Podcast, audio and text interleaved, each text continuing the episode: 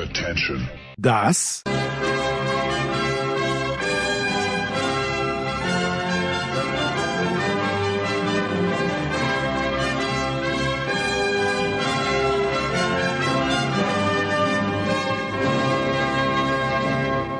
ist Euro Fast Daily auf Sportradio 360.de. Die gnadenlose, wiewohl faktenfreie Analyse der Pandemie europäischen Fußballsause 2021. The striker who rarely scores has scored maybe the biggest goal in the history of the Portugal national team. Wer legt die meisten Flugkilometer zurück? In welchem Stadion gibt es die schnellsten Corona-Tests? Und wo findet eigentlich das Endspiel statt?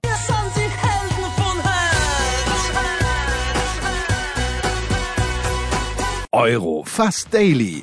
Jetzt präsentiert von bet365.de, dem beliebtesten Sportwettenanbieter der Welt. Neukunden erhalten bis zu 100 Euro in Wettcredits. Granit Schaka.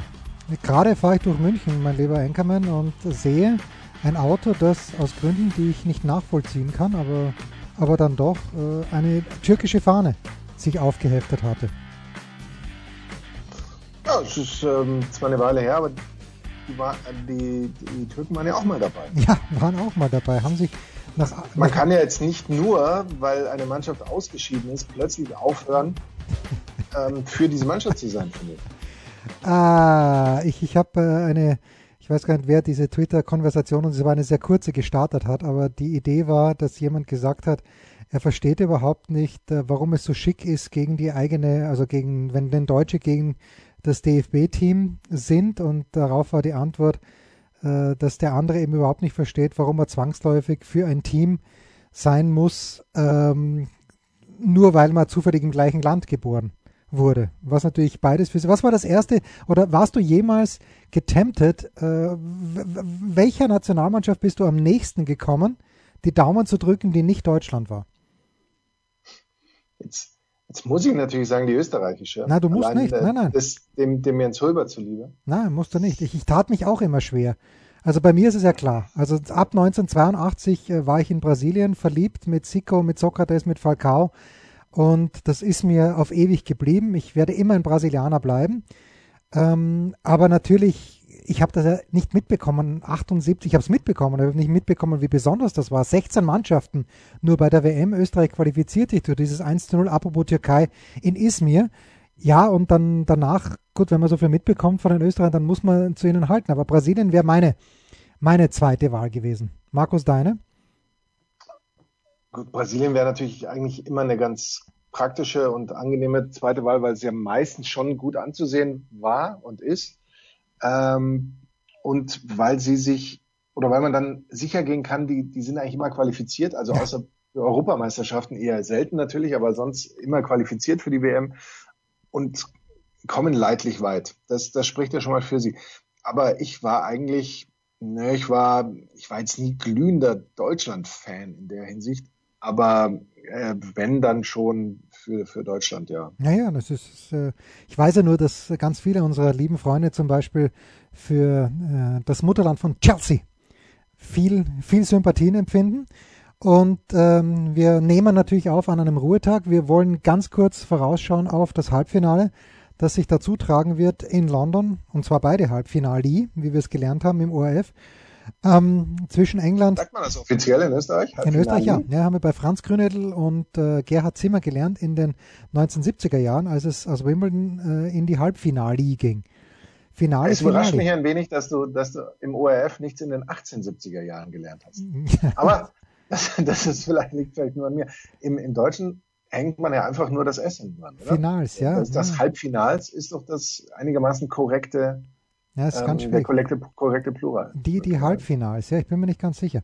Ja. Ähm, aber zuerst, die, ich glaube, die große, die prägende Frage, die ich dir schon stellen möchte, und ich tue es einfach, obwohl ich nicht muss, haben, haben die Belgier wirklich eine goldene Generation? Und B, weil ich sage nämlich nein, und B, was würde eine goldene Generation auszeichnen?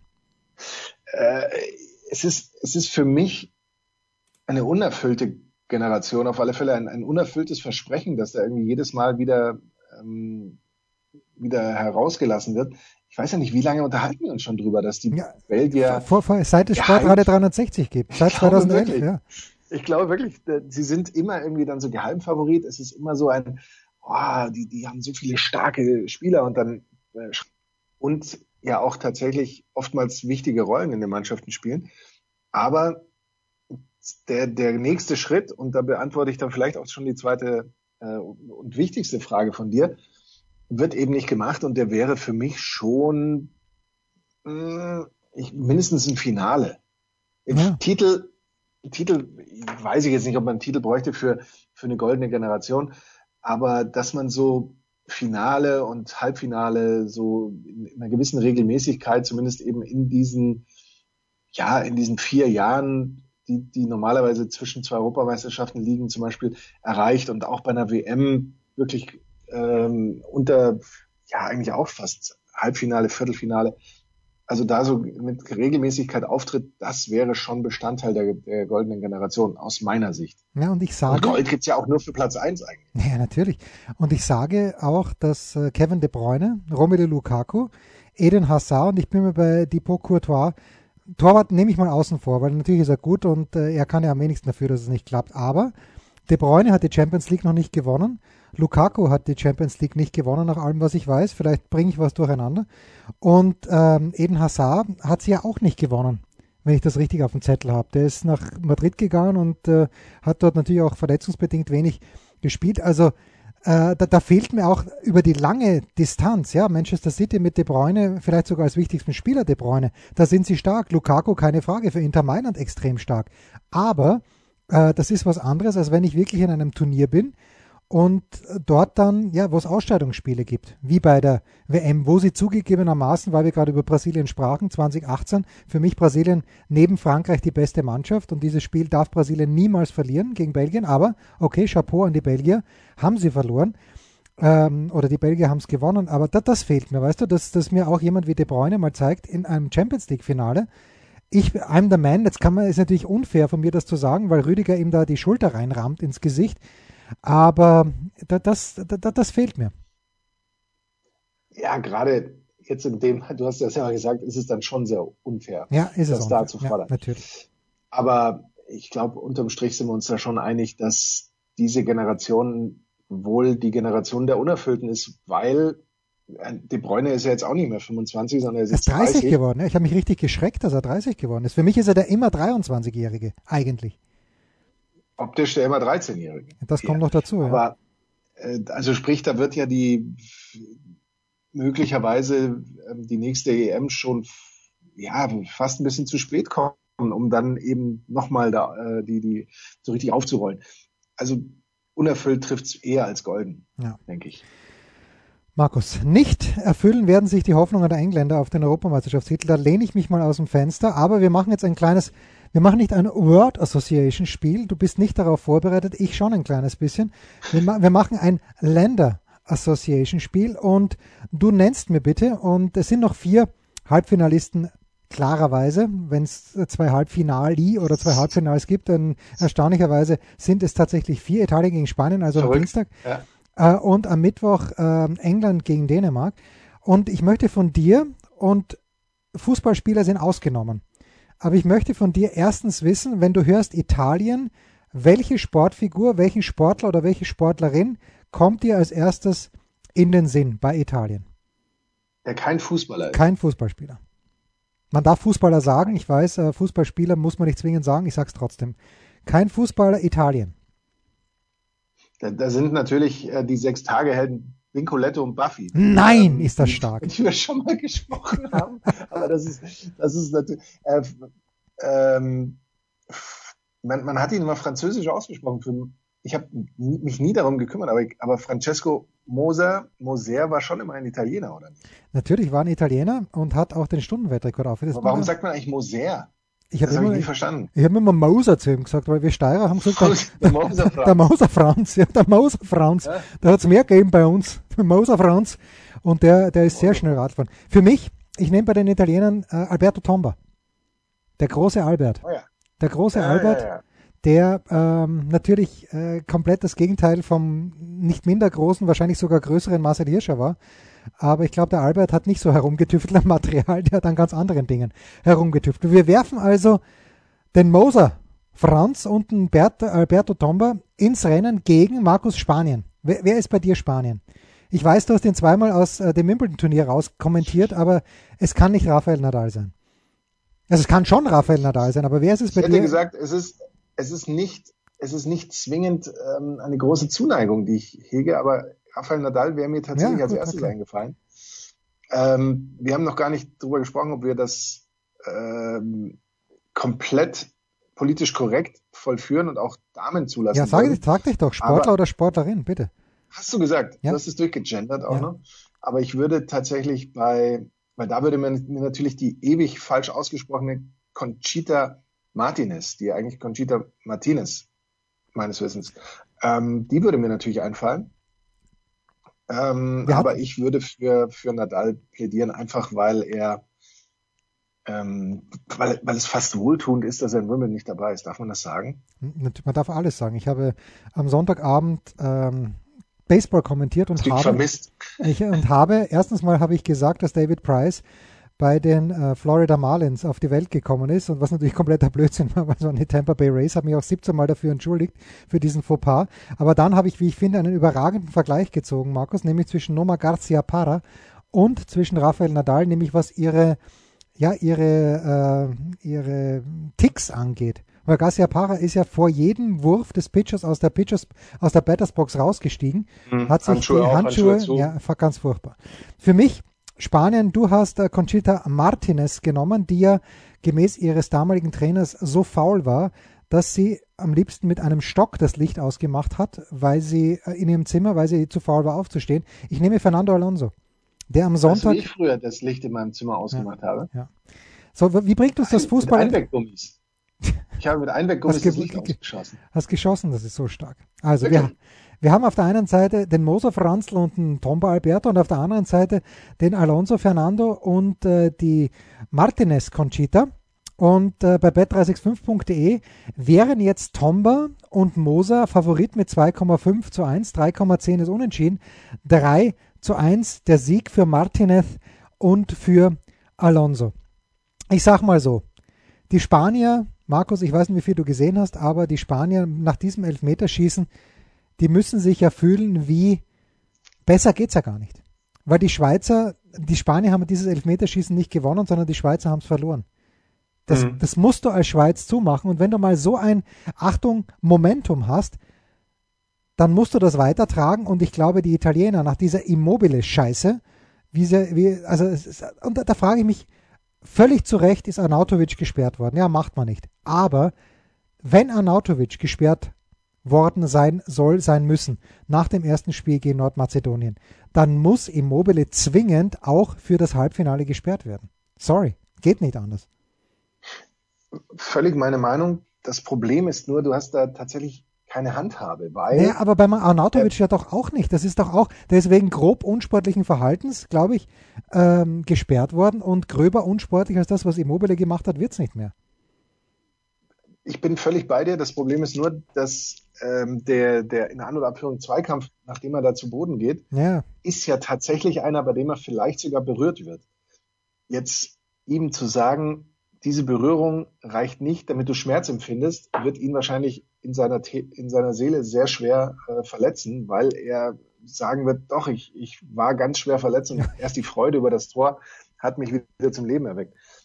Dass man gerade sowas aus meiner Sicht viel härter angehen müsste, retrospektiv ja, schwalben, ja, ja. Äh, ahnden müsste und eben auch Schauspielerei viel deutlicher äh, an den Pranger stellen müsste. Ich glaube, da, da gibt's keine zwei Meinungen. Dass man es nicht macht, verstehe ich nicht.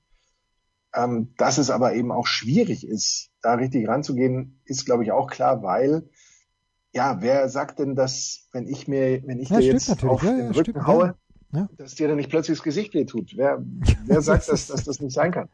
Und das, das ist sowas schwierig, aber da sowas wie Sportler-Ehre oder so gibt's ja schon lange nicht mehr leider. Das ist wirklich bitter. Und gerade diese Szene, äh, ich, ich fürchte nur, er wird, er wird in keiner Form da irgendwie äh, sich mal rechtfertigen müssen oder eben auch Häme ertragen müssen. Außer jetzt vielleicht ein bisschen auch mal auf Twitter oder so, aber das, das, das kümmert ihn ja nicht. Ja. Der ist ein Halbfinalist bei der EM, also das, das ist alles, was zählt. In einem der beiden Halbfinali. Ähm, hast du übrigens ja. die, hast du die Geschichte gelesen über äh, Jerome Boateng? Mit, weil du sagst, äh, Rücken verletzt, äh, auf Rücken gehaut und der Kopf tut weh. Boateng hat ja wohl einen Auffallunfall geha Unfall gehabt in, in München oder in mhm. der Nähe von München ähm, gegen einen oder mit einem, was ein Schönheitschirurg, ich weiß es nicht mehr genau, jedenfalls ein Arzt. Oh ja. Und der dann äh, geltend gemacht hat, also er hat ihn auf, auf eine enorm hohe Summe verklagt. Ja, also wenn man das liest, diesen Artikel in der Süddeutschen Zeitung, dann schaut das mir nach einer ganz, ganz, ganz, ganz üblen Geschichte aus. Und zwar nicht von Boateng, sondern von demjenigen, der ihn verklagt hat. Aber da war dann auch so, ja, äh, Monate später kam dann der Schmerz. Und wer weiß, bei Immobile hat es keine Monate gedauert, sondern hat, der hat einfach schneller reagiert. Netterweise. Gut. Vermutlich. Ja. Vermutlich. Italy versus Spain, Thursday, nein, Tuesday night, 9 p.m. Uh, Munich time. Who you got, Gaupi? Who you got? Also ich muss ja ganz ehrlich sagen, dass die Italiener für mich schon eine brutale ähm, äh, Abgeklärtheit, äh, einen brutalen Zusammenhalt demonstrieren. Da, ähm, da, da, macht irgendwie keiner so richtig Fehler. Da kannst du nicht sagen, ah, die Verteidigung, ähm, die, die stehen da nicht richtig, die, die machen das, was sie machen als Verteidiger, nämlich die gehen im Zweifel auch mal richtig dazwischen und dann, die halten da zusammen und dann passt das alles. Und gerade auch nach vorne äh, funktioniert es eben auch so, dass da, da fallen die Tore schon. Da muss man sich eigentlich auch keine großen Sorgen machen. Der ganze Kader ist super ausgeglichen, ganz offensichtlich. Das hat Ancini, ich weiß nicht, ich hätte das dem Sohn nicht zugetraut. Aber ja, der hat, er hat ja auch 100 Spiele ausprobiert. Also er hat ja massiv ja, aber, viele Spiele. Na, ja, dafür okay. ist es ja auch da. Ja. Dafür sind ja Testspiele unterm Strich auch da. Und dann hat er die alle gefunden und dann hat er ja, glaube ich, jetzt schon bis auf vielleicht den äh, dritten Torwart alle eingesetzt, oder? Und ähm, und hält die dabei Laune. Und äh, ich, ich wüsste im Moment nicht, warum die Italiener nicht auch die Spanier schlagen könnten, vor allem weil die Spanier eben doch ein, ein, eine Mannschaft sind, die die was zulässt. Die im Zweifel ein bisschen, ja, die was zulässt und die im Zweifel ein bisschen zu, zu sehr in Schönheit stirbt. Das, das wird den Italienern nicht passieren, dass sie in Schönheit sterben, weil die Italiener machen wirklich alles, um das irgendwie zu gewinnen, haben wir da eben auch gesehen. Und ähm, entsprechend sehe ich die Italiener da tatsächlich vorne. Und wenn ich es noch richtig in Erinnerung habe, liege ich da mit deinem Wettanbieter deines Vertrauens auch ähm, ja. einigermaßen auf einer Ebene. Also bet365.de nochmal die Quote 2,5 Sieg Italien, 3 zu 1 Sieg Spanien, unentschieden 3,10. Ja, ich sehe es auch, also in Schönheit sterben, das ist für mich äh, Danny Olmo in, in einem Wort. Natürlich ein wunderbarer Fußballspieler, aber Julian Nagelsmann muss im vergangenen Jahr ja auch wahnsinnig, wahnsinnig geworden sein, wie viele Chancen der einfach, ja, lacklusterly, wie wir in Österreich gerne sagen, also einfach schlampig nicht zu Ende gespielt hat, nicht gescheit abgezogen hat und das zieht sich ja wie ein roter Faden durch. Mittwoch dann. Die Engländer sind haushoher Favorit bei bet365.de 1,7 zu 1. Dänemark 5,5 äh, für den Sieg der Dänen, 3,6 zu 1. England, welcher Sportler? Auf den ersten Blick kein Fußballspieler. Musste Daley Thompson. Oh, stark. Ja, natürlich auch mein, mein frühes Vorbild eigentlich Daley Thompson und ähm, auch körperlich. Auch körperlich, ja, gern, gerne hätte ich. Also ich bin ja, glaube ich, na, wahrscheinlich nicht ganz so groß. Er wirkte immer sehr klein neben Jürgen Hinksen, Daley Thompson. Aber neben Jürgen Hinksen wirkt, ich weiß gar nicht mehr, wie groß die tatsächlich waren, aber gut, als gerade mit Hochsprung und so musste schon eine gewisse Größe mit Sicherheit mitbringen. Ne? Ja. Ich, jetzt jetzt komme ich mit, mit dem Tennisspiel um die Ecke. Es ist natürlich, es ist, oh. es ist natürlich Andy Murray, der zwar kein Engländer ist, sondern Schotte. Ne, den kann ich gar nicht nehmen. Ich kann Andy Murray nicht nehmen. Und, stimmt, und das, Tim, stimmt, das kannst du in dem Fall nicht machen. Ja, und Tim Henman möchte ich nicht nehmen. Also wir, wir lassen mal Daley Thompson, weil das ist für mich unisono großartig. Und bei den Dänen ist es dann ganz schwer. Der schafft das eh alleine, da braucht man keine ja, zwei. Ja. Die Dänen ist ganz schwierig. Die Dänen, doch, da habe ich jemanden. Da habe ich jemanden, das ist der Welthandballer 2020. Ich, ich habe ähm, Otto Walkes, denn Dänen lügen nicht. Dänen lügen nicht. Der Otto Walkes übrigens auch ein wunderbares Interview gegeben in der Süddeutschen Zeitung. Und wer es nicht gelesen hat, die Quintessenz ist, ihr werdet keine Frauen, also wenn ihr Männer seid, ihr werdet keine Frauen an eurer Seite halten können, wenn ihr dauernd jammert und euch beschwert. Ähm, das ist die Theorie. Deswegen, und Otto hat offenbar viel gejammert und sich viel, äh, viel beschwert und deshalb sind drei Ehen im Bruch gegangen. So habe ich das herausgelesen. Ähm, jetzt, jetzt hatte ich kurz jemanden, kurz einen Dänen oder eine Dänin. Ehen ist auch nicht schlecht. Ne? Ja, ja, eine, kurz einen Dänen oder eine Dänin, aber die ist mir wieder, doch, Niklas Landin, sage ich ja. Welthandballer, Torwart des THW Kiel, auch wenn ich fand, dass er im letzten Spiel gegen die Rhein-Neckar-Löwen, Götzi hat ein komplett anderes Spiel gesehen als ich, der, obwohl er in der Halle war. Ich verstehe gar nicht, was er gesehen hat. Äh, aber Landin hat gefühlt keinen einzigen Ball gehalten, aber egal. Ja, so, die Engländer. Markus, ich glaube nicht dran, ich glaube nicht dran, 55 Jahre nach Wembley, irgendwas wird noch schief gehen. Und ich meine, dass es sogar schon gegen die, Eng äh, gegen die Dänen schief gehen könnte, weil Oliver Fasnacht hat das in einem der letzten Euro-Dailies gesagt, die, die Dänen, die schämen sich ja überhaupt nicht, auch außerhalb des 16ers zu schießen. Und Jordan Pickford ist für mich eine Vorgabe. Der muss noch, er musste einen halb schwierigen Ball halten gegen Timo Werner, wie ich finde. Der von Müller muss drinnen sein, machen wir uns da mal nichts vor. Aber ich könnte mir vorstellen, nein, ich glaube sogar, dass am Mittwoch in Wembley die Reise der Engländer zu Ende geht. Ich muss auch sagen, dass ich die Dänen jetzt nicht zwingend so als großen Außenseiter sehe, wie das die Wettquoten da gerade hergegeben haben. Ja. Ähm, natürlich denkt man immer, die Dänen, ja, irgendwann muss doch dieses, Nein, muss ähm, nicht, dieser muss. Geist äh, mal, mal so an, an Kraft nachlassen und so weiter. Aber da geht man ja davon aus, dass, dass diese Mannschaft wirklich nur von diesen äh, Eriksen, ähm, nennen wir es Zwischenfall, ähm, ja. getragen wird. Das glaube ich aber gar nicht zwingend. Ich glaube tatsächlich, dass ähm, diese Mannschaft so auch gut funktioniert und dass sie natürlich mit, mit sehr viel Energie auftreten. Ähm, und bei den Engländern äh, muss man natürlich schon auch aufpassen, dass die nicht von der Erwartungshaltung irgendwie erdrückt werden. Also ich weiß jetzt auch nicht, ob die zwingend so überzeugend bislang immer gespielt haben, dass man sagt, die sind absoluter Finalkandidat. Was für sie spricht, ist natürlich kein Torbekommen. Ja, ähm, ja äh, Heimspiel, das, das trägt eine Mannschaft schon, aber ich glaube eben schon auch, dass das sehr viel Druck sein kann. Ähm, entsprechend würde es mich bei diesem Spiel wundern, wenn das in 90 Minuten entschieden wird. Also sind, bin ich da eigentlich für ein Unentschieden, ne? rein, rein wetttechnisch. Äh, und wenn dann die Dänen sich da in der Verlängerung durchsetzen, würde mich nicht wundern. Das wäre mein Tipp.